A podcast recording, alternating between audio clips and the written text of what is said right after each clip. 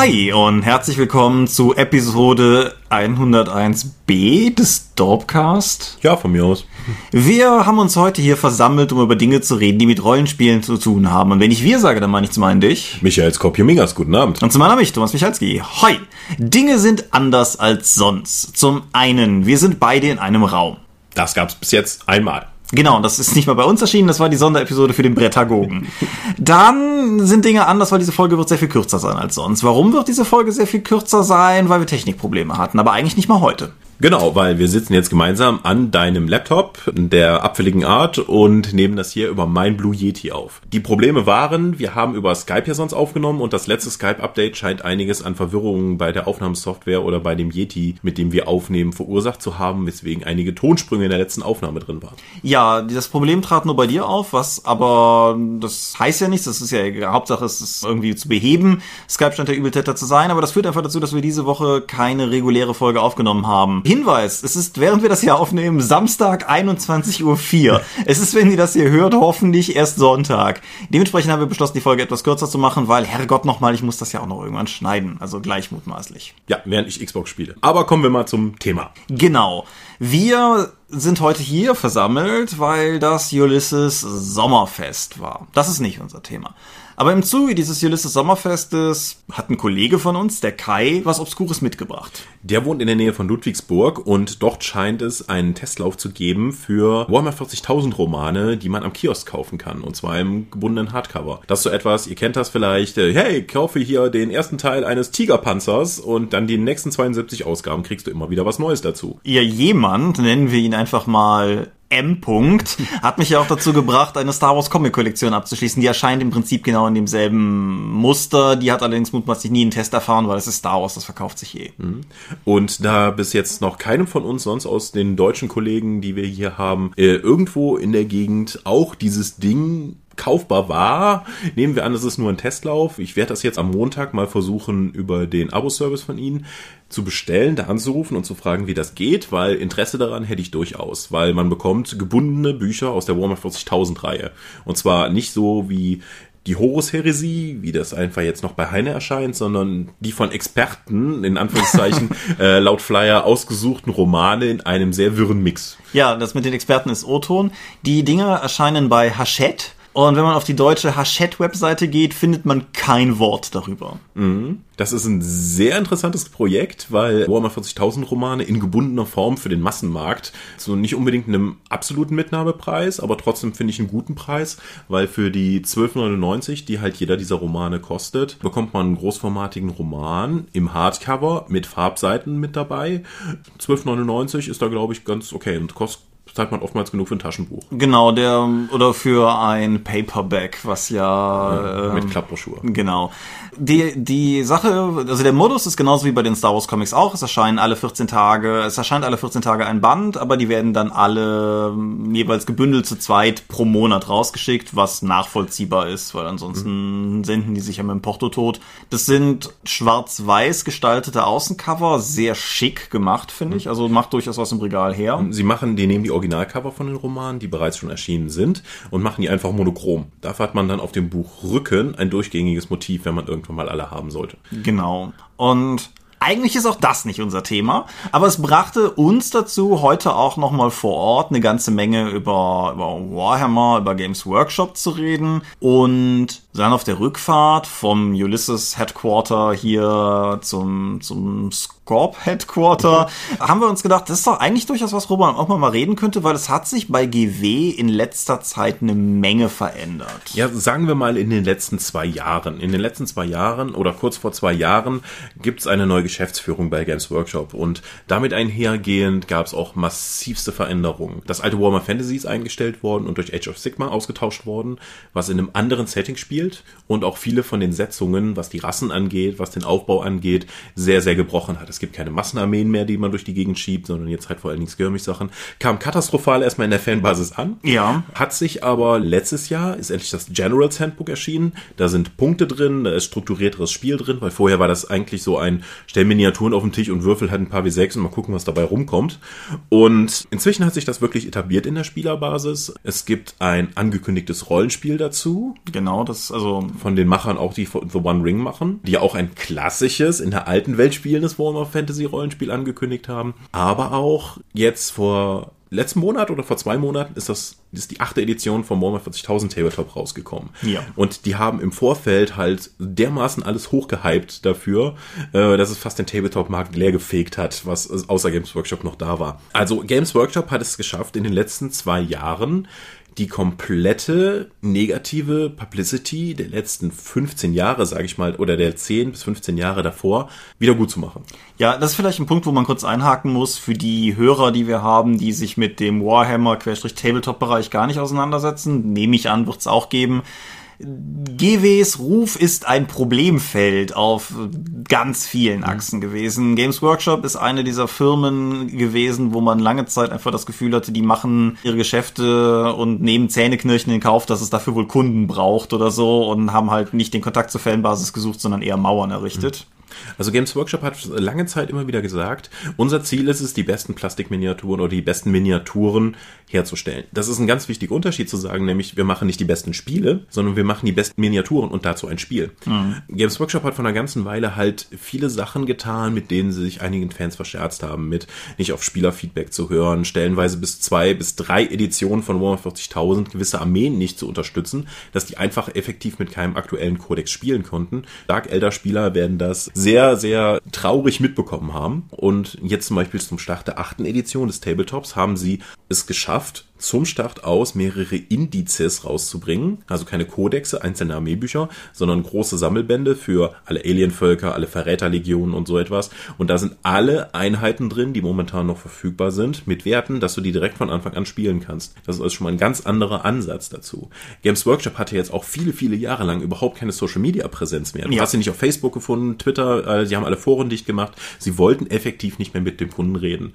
Jetzt haben sie ein Social Media Team, sie haben ein Videoteam, sie machen Livestreams, wo man Fragen stellen kann. Und sie machen eine wirklich, wirklich gute Hype Anbindung, weil ich bin sowas von angefixt, was jetzt Age of Sigma angeht, was das neue Warhammer 40.000 angeht. Ich verfolge alle Meldungen, die damit zusammenhängen und dabei bin ich eigentlich noch ein Fan von vielen anderen Tabletops. Diese ganzen anderen Tabletops und die ganzen anderen Spiele, die sich in diesem Markt haben etablieren können, sind einfach nur da, weil Games Workshop sich über zehn Jahre lang hingelegt hat.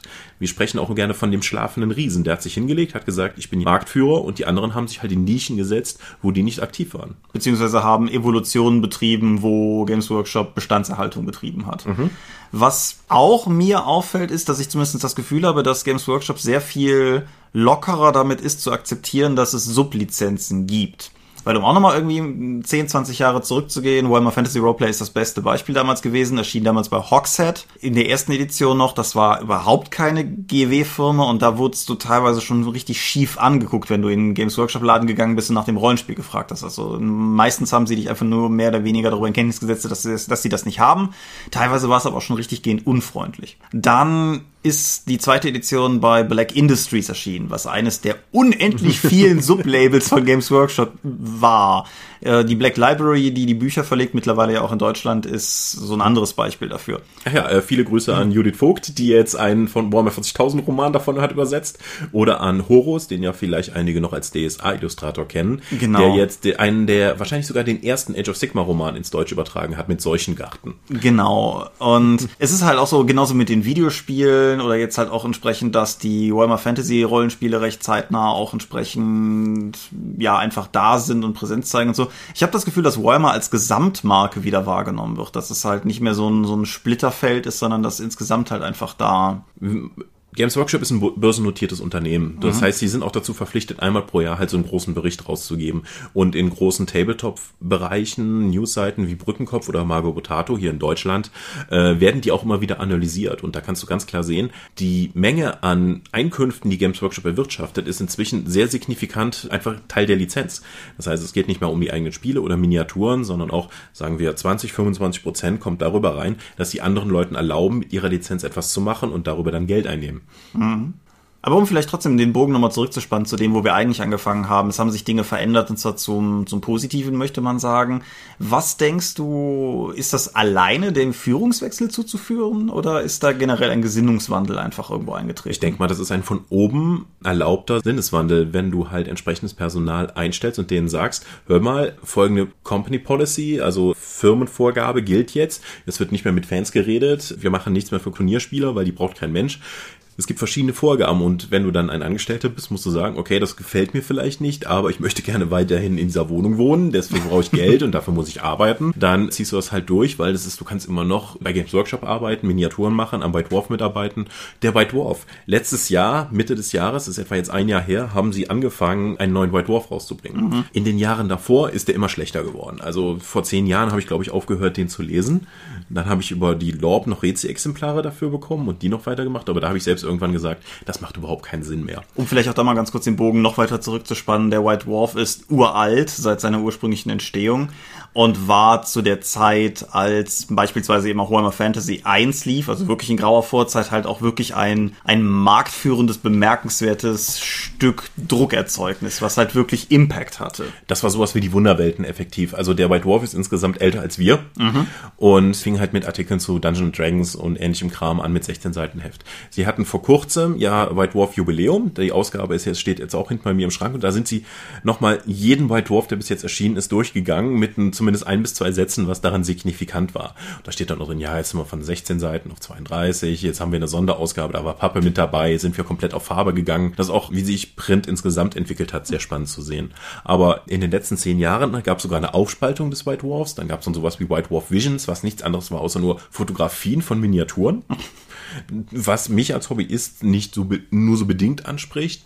Es gab einen, sogar mal einen wöchentlichen White Wolf, wo immer nur die Veröffentlichungen der Woche drin waren. Das war problematisch. Auch so etwas wie für Warhammer 40.000 gab es dann den Codex Imperiale Ritter. Ein Großmodell, ein Codex dafür, der war sieben Monate aktuell, dann haben sie den nächsten Codex Imperiale Ritter rausgebracht. Mhm. Da fragst du dich als Kunde halt nur, wie weit versucht ihr es gerade zu treiben? Ja. Und die, die neue Ausrichtung von Games Workshop ist ganz klar, hier kostenlos Regeln reinstellen, äh, mehr auf den Kunden zugehen und das ist alles nur Möglichkeiten, um Miniaturen zu verkaufen. Der neue White Dwarf raus kam raus, äh, da war am Anfang eine Plastikminiatur mit dabei, die du einzeln für, glaube ich, 25 Euro kaufen musst und der White Dwarf kostet 8 oder 9 Euro. Mhm. Und das ist effektiv ein 160 Seiten Quellenband. Da ja. arbeiten jeden Monat 8 bis 12 Leute dran bei Games Workshop. Das ist ein wahrscheinlich wahnsinnig subventioniertes Werbeblättchen und es funktioniert hervorragend. Es sind neue Inhalte für ihre ganzen Spielreihen drin. Wenn ein neuer Held erscheint für Age of Sigma, sind da auch Regeln drin, um ihn in Warhammer Quest, in ihrem Brettspiel dann benutzen zu können.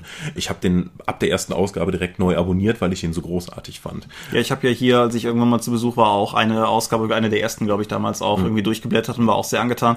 Deshalb hatte ich übrigens auch den, den Griff in die Vorzeit gerade gemacht, weil der uralte White Dwarf hatte diese Qualität halt teilweise auch. Die Warhammer Fantasy Quellenbücher aus den Archiven des Imperators auf Deutsch oder Apocrypha Now und Apocrypha 2 waren halt auch mehr oder weniger vor allen Dingen Zweitverwertungen von Dingen, die ursprünglich beim White Dwarf erschienen sind. Und das hat mich früher zeitweise verwirrt, weil ich nicht verstanden habe, wie dieses Pamphlet, von dem ich wusste, Quelle für sowas gewesen sein konnte. Aber das erklärt sich halt einfach darin, dass das Magazin sich sehr verändert hatte und jetzt halt wieder entsprechend den Schwung zurückgemacht hat. Mhm. Also Games Workshop mit der aktuellen Ausrichtung drücken bei mir all die richtigen Knöpfe. Ich habe Bock, alles von Games Workshop momentan mitzunehmen, äh, weil es einfach Spaß macht. Das wird Auswirkungen auf den Tabletop-Markt haben, mit ganz starker Sicherheit, weil wenn ich 100 Euro jeden Monat in mein Hobby stecke und äh, alle sind begeistert von Games Workshop und alle in meiner Umgebung spielen plötzlich nur noch wieder Games Workshop, wird das ganze Geld dahin fließen und dann nicht zu anderen Firmen. Mhm. Ja. Was denkst du, ist es eine positive Entwicklung? das kommt drauf an. Wenn ich jetzt andere Miniaturenhersteller frage, würden die vermutlich sagen, ähm, ähm, ich fühlte mich eigentlich ganz wohl mit dem schlafenden Riesen. Aber um auch mal darauf einzugehen, warum ist Games Workshop wieder erwacht? Neuer Führungswechsel und Asmodee ist als neuer Spieler auf dem Markt aufgetaucht. Jetzt mal so Brancheninsiderisch gesprochen. Ja. Asmodee hat ja in den letzten drei Jahren von Hallo, äh, wir sind eine kleine Klitsche in Frankreich zu Guck mal, da ist Investorengeld, kaufen wir mal alles auf, was es in der Welt gibt, inklusive so kleinen Sachen wie Fantasy Flight Games oder ja. Heidelberger in Deutschland, ist plötzlich im Hobbymarkt eine neue Größe entstanden. Fantasy Flight Games hat ja vorher mit Games Workshop zusammengearbeitet. Nachdem Asmodee jetzt Fantasy Flight Games gekauft hat, ist auch relativ schnell die Zusammenarbeit von Games Workshop und FFG geendet. Also zusammen mit dem Warhammer 40.000 Rollenspiel und den ganzen Brettspielreihen, die damit zusammenhängen. Ja. Dann hat FFG sehr zeitnah ein Miniaturenspiel für Rune Wars angekündigt, was eine bemerkenswerte Ähnlichkeit hat mit Rank and File High Fantasy zu, zu dem alten Warhammer Fantasy, was Games Workshop eingestellt hat. Also momentan, Konkurrenz belebt das Geschäft und Asmodee hat wirklich dazu geführt, dass Games Workshop aufgewacht ist und dass es sich wieder jetzt um die Kunden kümmert und eine komplette Neuorientierung der Firma hat und wieder zu alter Stärke zurückführt. Ja, und ich denke, man kann es auch einfach mal als Beispiel nehmen, zum einen für all das, was wir gerade schon gesagt haben und zum anderen, um den Punkt vielleicht nochmal zu unterstreichen, Firmen, die auf ihre Kunden hören. Was denke ich ja, im Endeffekt im Interesse der Firma sein kann, weil dann kann sie Produkte verkaufen, die die Kunden noch haben wollen, aber was natürlich auch im Interesse des Kunden sein kann, mhm. weil... Sie haben Genestealer Cults zurückgebracht, also Symbiokultisten, um die klassische Übersetzung mal zu nehmen. Das ist etwas, worauf Leute, glaube ich, 25 Jahre jetzt gewartet haben, dass das wieder zurückkehrt und sie machen ein Brettspiel damit und dann bringen die danach auch ins reguläre Tabletop Warhammer 40.000 und die Miniaturen sind so fantastisch. Ich habe ja für meinen Chef das entsprechende Brettspiel zusammengebaut für Deathwatch und das hat so Bock gemacht, die einfach nur zusammenzubauen. ich habe nur Bock, jetzt eine Warhammer 40.000 Kampagne zu spielen, in die es entweder als Symbiokult, dass du ihn aufbaust oder ihn vernichten musst, weil einfach die Miniaturen so Spaß gemacht haben. Ja, ich denke, unterm Strich kann man sagen, was du schon sagtest, Konkurrenz belebt das Geschäft. Also es wird auf jeden Fall interessanter sein. Und auch ich als jemand, der die Tabletop-Szene vor allen Dingen wahrnimmt, als dieser andere große Hobbybereich, der neben dem existiert, in dem ich so involviert bin. Ja, es ist halt einfach in meinem Freundeskreis, bei den Warhammer 40k-Spielern zum Beispiel in meinem Freundeskreis, einfach zu merken gewesen, dass mit der achten Edition des Tabletops plötzlich die Gespräche wieder eine ganz andere Form von, von Vehemenz angenommen haben, weil offensichtlich auch wieder einfach Feuer dahinter ist. Es ist sehr viel gestreamliner, es ist wieder sehr viel zugänglich sicher. Viele Leute, die jetzt schon seit drei bis fünf Editionen oder so ausgestiegen sind, wollen jetzt wieder einfach nochmal ihm eine Chance geben, Figuren entstauben und nochmal neu loslegen oder sich die endgeilen neuen Primaris Space Marines holen. Ich habe gestern noch ein YouTube-Video von einem Tabletopper gesehen, der meinte, ja, es gibt auch Leute, die die achte Edition ablehnen, weil sie einfach nicht mehr komplex genug ist für deren Bedürfnisse. Aber für jeden, von dem er gehört hat und mit dem er gesprochen hat, der sagt, ich spiele die achte Edition nicht, ich steige jetzt aus, dafür kommen vier wieder, die das bis jetzt schon mal gespielt haben. Auch dass Games Workshop jetzt so Späße macht, wie drei verschiedene Einsteigersets äh, zu machen. Einmal das große für 120, dann ein kleineres für 60 oder noch ein kleineres für 40. Oder es gibt sogar das eine Heft mit einer Miniatur, wo die Regeln drin sind. Wenn du einfach nur mal ins Tabletop reinschnuppern möchtest. Wie, was ist Tabletop? Wie funktionieren die Regeln? Und hier ist eine Miniatur, damit du mal weißt, wie das funktioniert. Das gibt es, glaube ich, für einen Fünfer.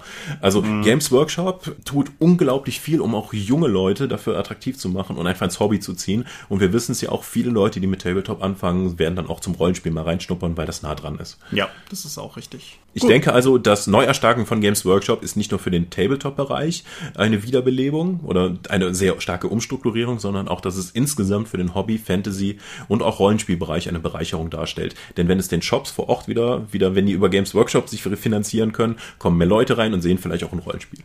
Ja, Gut, ich denke, das ist ein, ein, ein schönes Schlusswort für das eigentliche Kurzthema dieser Folge.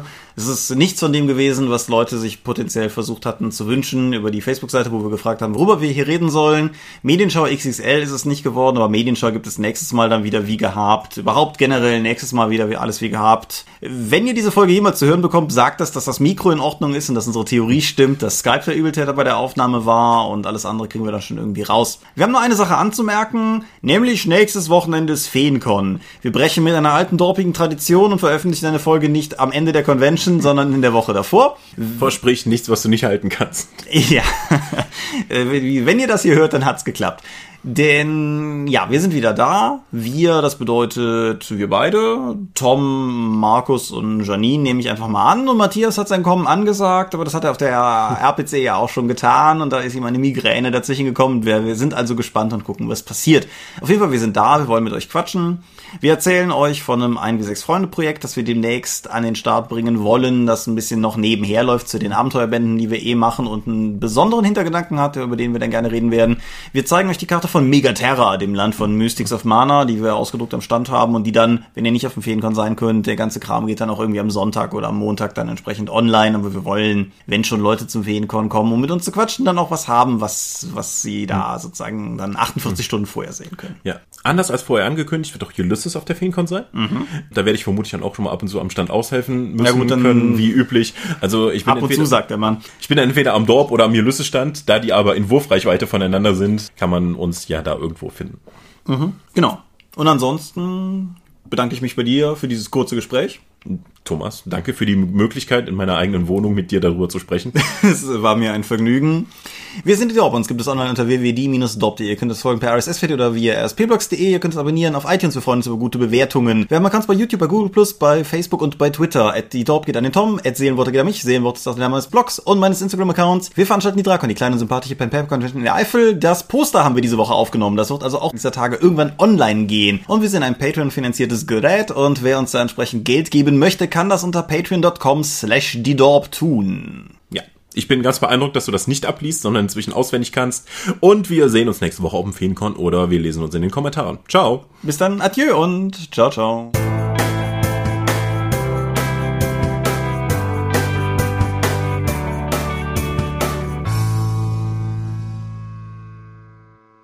Ich klopfe jetzt wieder auf den Tisch.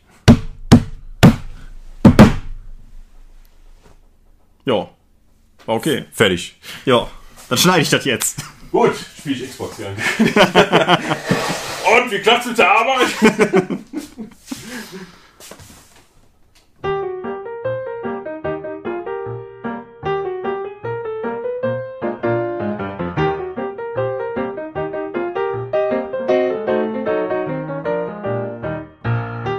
Die Dorp und der Dorpcast werden in ihrer Form durch eure Unterstützung und Spenden auf Patreon finanziert. Unser besonderer Dank gilt dabei wie stets den Dorp Ones, also jenen, die 5 Dollar oder mehr spenden. Im Monat Juli 2017 sind das 8088, Lambert Benke, Gerrit Bonn, Tobias Kronert, Daniela, Dorifer, Marcel Gehlen, Granus, Dominik Ladek, Heinrich, Isambard, Jägers.netcast, René Kulik, Volker Mantel, Angus MacLeod, Moritz Melem, Mofte, Orkenspalter TV, Philipp Picker, Ralf Sandfuchs, Jens Schönheim, Alexander Schendi, Bentley Silberschatten, Tunnelorn.net, Technosmurf, Teichdragon, Xeledon und Marco Zimmermann. Vielen, vielen Dank euch allen. Nur durch euch sind wir möglich.